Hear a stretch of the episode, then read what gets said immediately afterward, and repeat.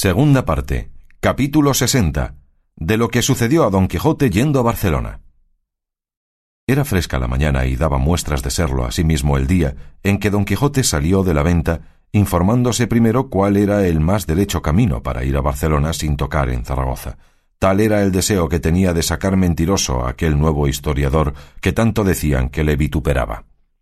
Sucedió, pues, que en más de seis días no le sucedió cosa digna de ponerse en escritura, al cabo de los cuales, yendo fuera de camino, le tomó la noche entre unas espesas encinas o alcornoques que en esto no guarda la puntualidad círea mete que en otras cosas suele.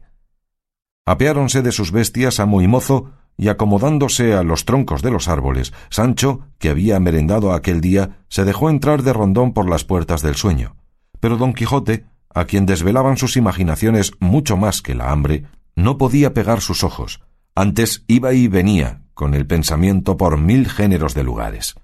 Ya le parecía hallarse en la cueva de Montesinos, ya ver brincar y subir sobre su pollina a la convertida en labradora Dulcinea, ya que le sonaban en los oídos las palabras del sabio Merlín que le referían las condiciones y diligencias que se habían de hacer y tener en el desencanto de Dulcinea.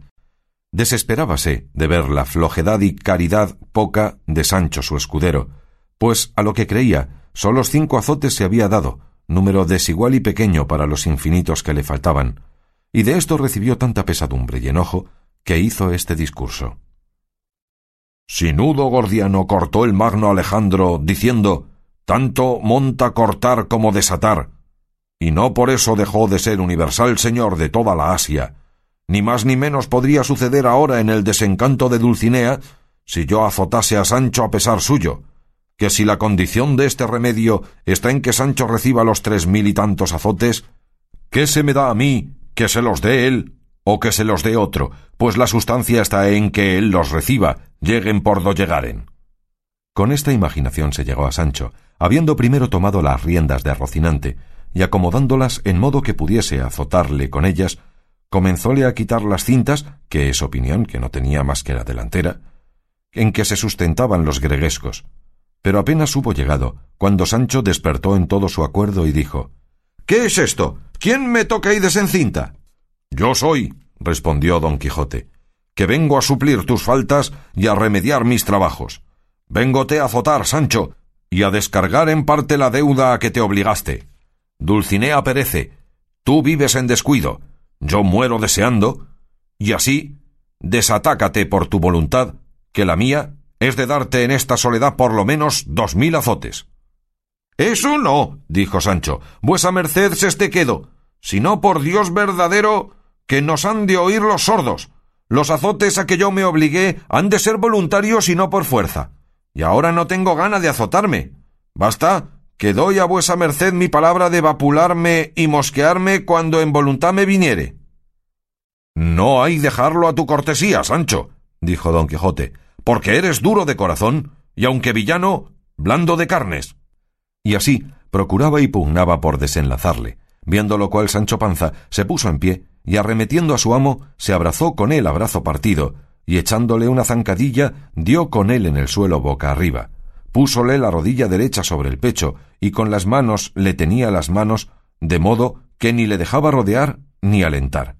Don Quijote le decía ¿Cómo, traidor? Contra tu amo y señor natural te desmandas. ¿Con quien te da su pan te atreves? Ni quito ni pongo rey, respondió Sancho, sino ayúdame a mí, que soy mi señor. Vuesa merced me prometa que se estará quedo y no tratará de azotarme por ahora, que yo le dejaré libre y desembarazado, donde no. Aquí morirás traidor, enemigo de doña Sancha.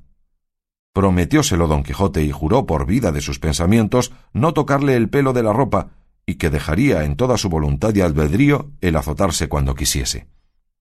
Levantóse Sancho y desvióse de aquel lugar un buen espacio, y yendo a arrimarse a otro árbol, sintió que le tocaban en la cabeza, y alzando las manos, topó con dos pies de persona, con zapatos y calzas.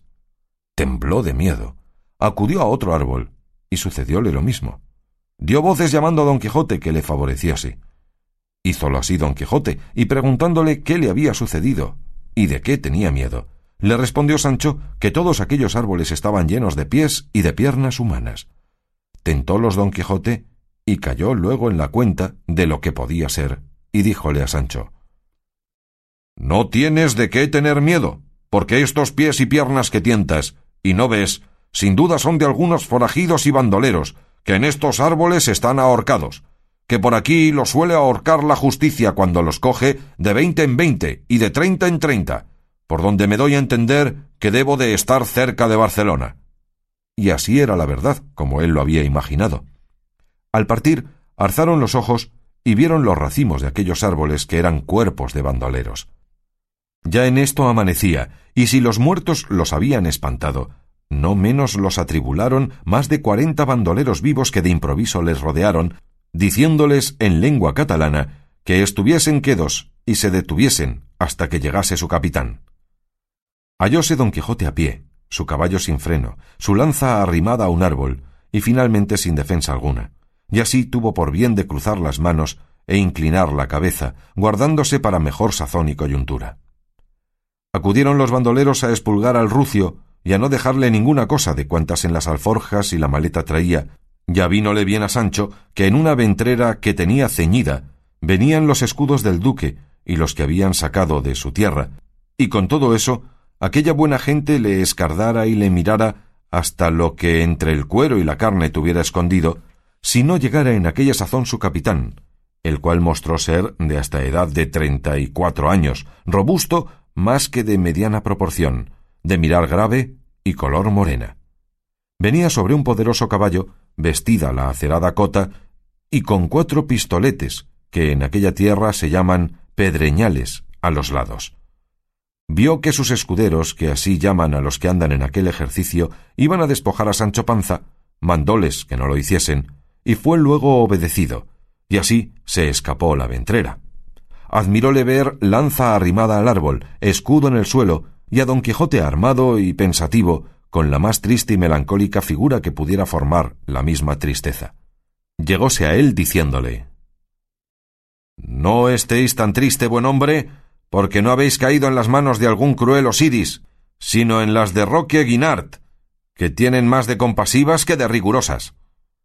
No es mi tristeza, respondió don Quijote, por haber caído en tu poder, oh valeroso Roque, cuya fama no hay límites en la tierra que la encierren, sino por haber sido tal mi descuido que me hayan cogido tus soldados sin el freno, estando yo obligado, según la orden de la andante caballería que profeso, a vivir continuo alerta, siendo a todas horas centinela de mí mismo, porque te hago saber, oh gran Roque, que si me hallaran sobre mi caballo con mi lanza y con mi escudo, no les fuera muy fácil rendirme, porque yo soy Don Quijote de la Mancha, aquel que de sus hazañas tiene lleno todo el orbe.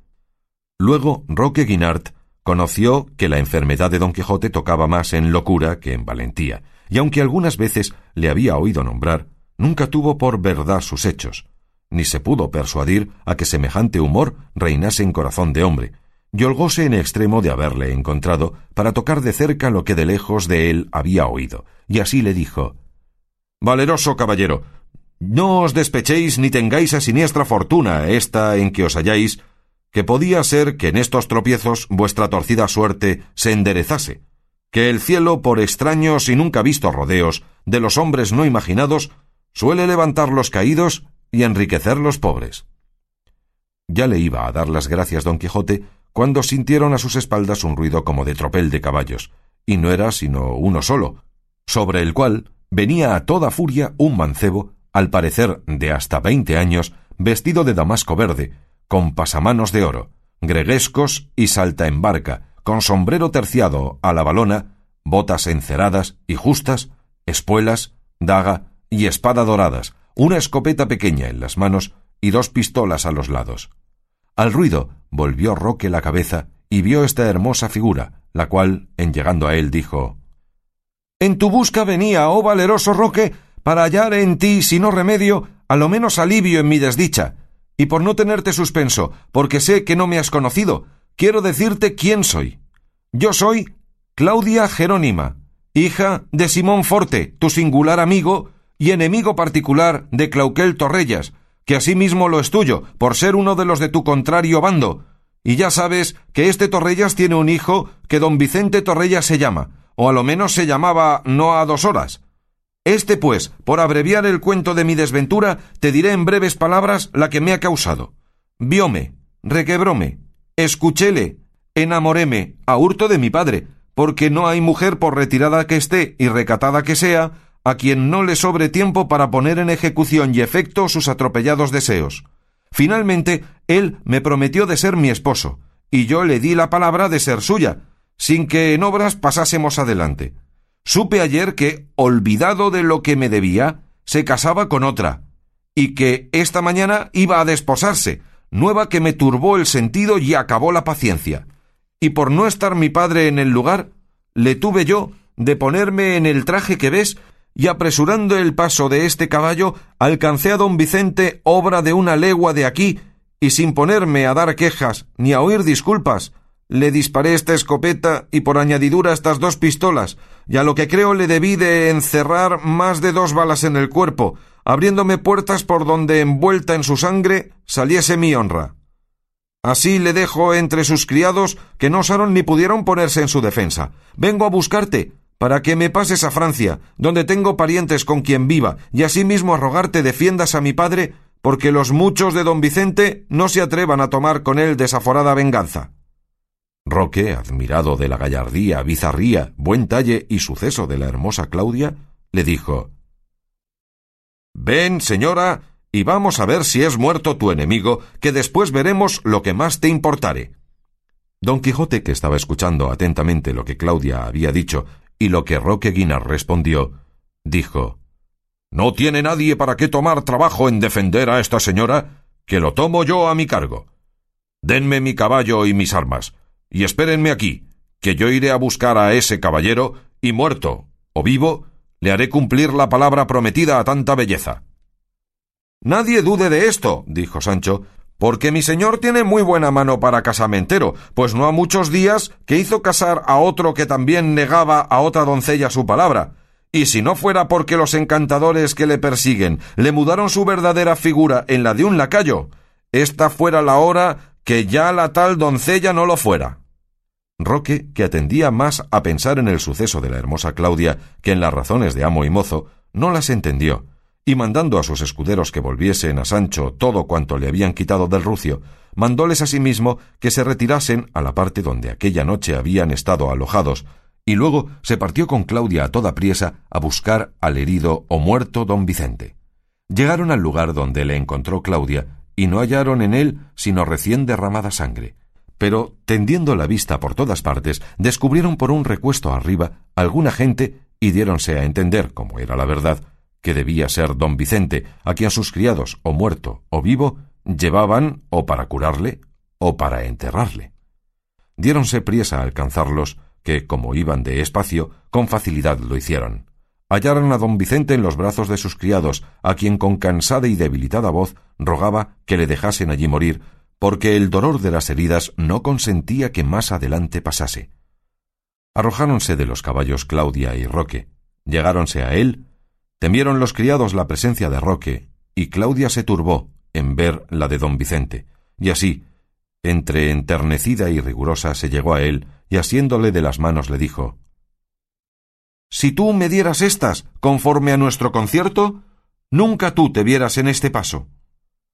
Abrió los casi cerrados ojos el herido caballero, y conociendo a Claudia le dijo Bien veo, hermosa y engañada señora, que tú has sido la que me has muerto, pena no merecida ni debida a mis deseos, con los cuales, ni con mis obras, jamás quise ni supe ofenderte. Luego, ¿no es verdad, dijo Claudia, que ibas esta mañana a desposarte con Leonora, la hija del rico Balbastro? No, por cierto, respondió don Vicente. Mi mala fortuna te debió de llevar estas nuevas para que celosa me quitases la vida, la cual pues la dejo en tus manos y en tus brazos tengo mi suerte por venturosa. Y para asegurarte de esta verdad, aprieta la mano y recíbeme por esposo, si quisieres, que no tengo otra mayor satisfacción que darte del agravio que piensas que de mí has recibido. Apretóle la mano Claudia, y apretósele a ella el corazón, de manera que sobre la sangre y pecho de don Vicente se quedó desmayada, y a él, le tomó un mortal parasismo. Confuso estaba Roque, y no sabía qué hacerse. Acudieron los criados a buscar agua que echarles en los rostros, y trujéronla, con que se los bañaron. Volvió de su desmayo Claudia, pero no de su parasismo don Vicente, porque se le acabó la vida. Visto lo cual de Claudia, habiéndose enterado que ya su dulce esposo no vivía, rompió los aires con suspiros, dio los cielos con quejas, maltrató sus cabellos, entregándolos al viento, afeó su rostro con sus propias manos, con todas las muestras de dolor y sentimiento que de un lastimado pecho pudieran imaginarse. Oh cruel e inconsiderada mujer, decía, con qué facilidad te moviste a poner en ejecución tan mal pensamiento, oh fuerza rabiosa de los celos, a qué desesperado fin conducís a quien os da acogida en su pecho. Oh esposo mío, cuya desdichada suerte, por ser prenda mía, te ha llevado del tálamo a la sepultura. Tales y tan tristes eran las quejas de Claudia, que sacaron las lágrimas de los ojos de Roque, no acostumbrados a verterlas en ninguna ocasión. Lloraban los criados, desmayábase a cada paso Claudia, y todo aquel circuito parecía campo de tristeza y lugar de desgracia. Finalmente, Roque Guinart ordenó a los criados de don Vicente que llevasen su cuerpo al lugar de su padre, que estaba allí cerca, para que le diesen sepultura. Claudia dijo a Roque que querría irse a un monasterio, donde era abadesa una tía suya, en el cual pensaba acabar la vida, de otro mejor esposo y más eterno acompañada. Alabóle Roque su buen propósito, ofreciéndosele de acompañarla hasta donde quisiese y de defender a su padre de los parientes y de todo el mundo si ofenderle quisiese. No quiso su compañía Claudia en ninguna manera, y agradeciendo sus ofrecimientos con las mejores razones que supo, se despidió de él llorando. Los criados de don Vicente llevaron su cuerpo, y Roque se volvió a los suyos, y este fin tuvieron los amores de Claudia Jerónima. Pero, qué mucho si tejieron la trama de su lamentable historia las fuerzas invencibles y rigurosas de los celos. Halló Roque Guinart a sus escuderos en la parte donde les había ordenado, y a don Quijote entre ellos, sobre Rocinante, haciéndoles una plática en que les persuadía dejasen aquel modo de vivir tan peligroso, así para el alma como para el cuerpo. Pero como los más eran gascones, gente rústica y desbaratada, no les entraba bien la plática de don Quijote. Llegado que fue Roque, preguntó a Sancho Panza si le habían vuelto y restituido las alhajas y preseas, que los suyos del rucio le habían quitado. Sancho respondió que sí, sino que le faltaban tres tocadores que valían tres ciudades. ¿Qué es lo que dices, hombre? dijo uno de los presentes, que yo los tengo y no valen tres reales. Así es, dijo don Quijote, pero estímalos mi escudero en lo que ha dicho por habérmelos dado quien me los dio. Mandóselos volver al punto Roque Guinart y mandando poner los suyos en ala, mandó traer allí delante todos los vestidos, joyas y dineros y todo aquello que desde la última repartición habían robado, y haciendo brevemente el tanteo, volviendo lo no repartible y reduciéndolo a dineros, lo repartió por toda su compañía con tanta legalidad y prudencia que no pasó un punto ni defraudó nada de la justicia distributiva. Hecho esto, con lo cual todos quedaron contentos, satisfechos y pagados, dijo Roque a don Quijote Si no se guardase esta puntualidad con éstos, no se podría vivir con ellos. A lo que dijo Sancho según lo que aquí he visto, es tan buena la justicia que es necesaria que se use aún entre los mismos ladrones. Oyólo un escudero y enarboló el mocho de un arcabuz, con el cual sin duda le abriera la cabeza a Sancho si Roque Guinart no le diera voces que se detuviese. Pasmóse Sancho y propuso de no descoser los labios en tanto que entre aquella gente estuviese. Llegó en esto uno de aquellos escuderos que estaban puestos por centinelas por los caminos, para ver la gente que por ellos venía, y dar aviso a su mayor de lo que pasaba. Y éste dijo Señor, no lejos de aquí, por el camino que va a Barcelona, viene un gran tropel de gente. A lo que respondió Roque ¿Has echado de ver si son de los que nos buscan o de los que nosotros buscamos? No, sino de los que buscamos, respondió el escudero. Pues salid todos, replicó Roque, y traédmelos aquí luego, sin que se os escape ninguno. Hiciéronlo así, y quedándose solos don Quijote, Sancho y Roque, aguardaron a ver lo que los escuderos traían, y en este entretanto dijo Roque a don Quijote Nueva manera de vida le debe de parecer al señor Don Quijote la nuestra, nuevas aventuras, nuevos sucesos, y todos peligrosos. Y no me maravillo que así le parezca, porque realmente le confieso que no hay modo de vivir más inquieto ni más sobresaltado que el nuestro. A mí me han puesto en él no sé qué deseos de venganza que tienen fuerza de turbar los más sosegados corazones. Yo, de mi natural, soy compasivo y bien intencionado, pero como tengo dicho, el querer vengarme de un agravio que se me hizo, así da con todas mis buenas inclinaciones en tierra, que me persevero en este estado a despecho y pesar de lo que entiendo. Y como un abismo llama a otro y un pecado a otro pecado, hanse eslabonado las venganzas de manera que no sólo las mías, pero las ajenas tomo a mi cargo. Pero Dios es servido de que, aunque me veo en la mitad del laberinto de mis confusiones, no pierdo la esperanza de salir de él a puerto seguro. Admirado quedó don Quijote de oír hablar a Roque tan buenas y concertadas razones, porque él se pensaba que entre los de oficios semejantes de robar, matar y saltear, no podía haber alguno que tuviese buen discurso, y respondióle Señor Roque, el principio de la salud está en conocer la enfermedad y en querer tomar el enfermo las medicinas que el médico le ordena. Vuestra merced está enfermo, conoce su dolencia, y el cielo o Dios, por mejor decir, que es nuestro médico, le aplicará medicinas que le sanen, las cuales suelen sanar poco a poco, y no de repente y por milagro. Y más que los pecadores discretos están más cerca de enmendarse que los simples, y pues vuestra merced ha mostrado en sus razones su prudencia, no hay sino tener buen ánimo y esperar mejoría de la enfermedad de su conciencia. Y si vuestra merced quiere ahorrar camino y ponerse con facilidad en el de su salvación, véngase conmigo, que yo le enseñaré a ser caballero andante donde se pasan tantos trabajos y desventuras que tomándolas por penitencia en dos paletas le pondrán en el cielo. Rióse Roque del consejo de don Quijote, a quien, mudando plática, contó el trágico suceso de Claudia Jerónima, de que le pesó en extremo a Sancho, que no le había parecido mal la belleza, desenvoltura y brío de la moza. Llegaron en esto los escuderos de la presa, trayendo consigo dos caballeros a caballo y dos peregrinos a pie, y un coche de mujeres con hasta seis criados, que a pie y a caballo las acompañaban, con otros dos mozos de mulas que los caballeros traían. Cogiéronlos los escuderos en medio, guardando vencidos y vencedores gran silencio, esperando a que el gran Roque Guinart hablase, el cual preguntó a los caballeros que quién eran y a dónde iban y qué dinero llevaban. Uno de ellos le respondió Señor, nosotros somos dos capitanes de infantería española. Tenemos nuestras compañías en Nápoles, y vamos a embarcarnos en cuatro galeras que dicen están en Barcelona con orden de pasar a Sicilia.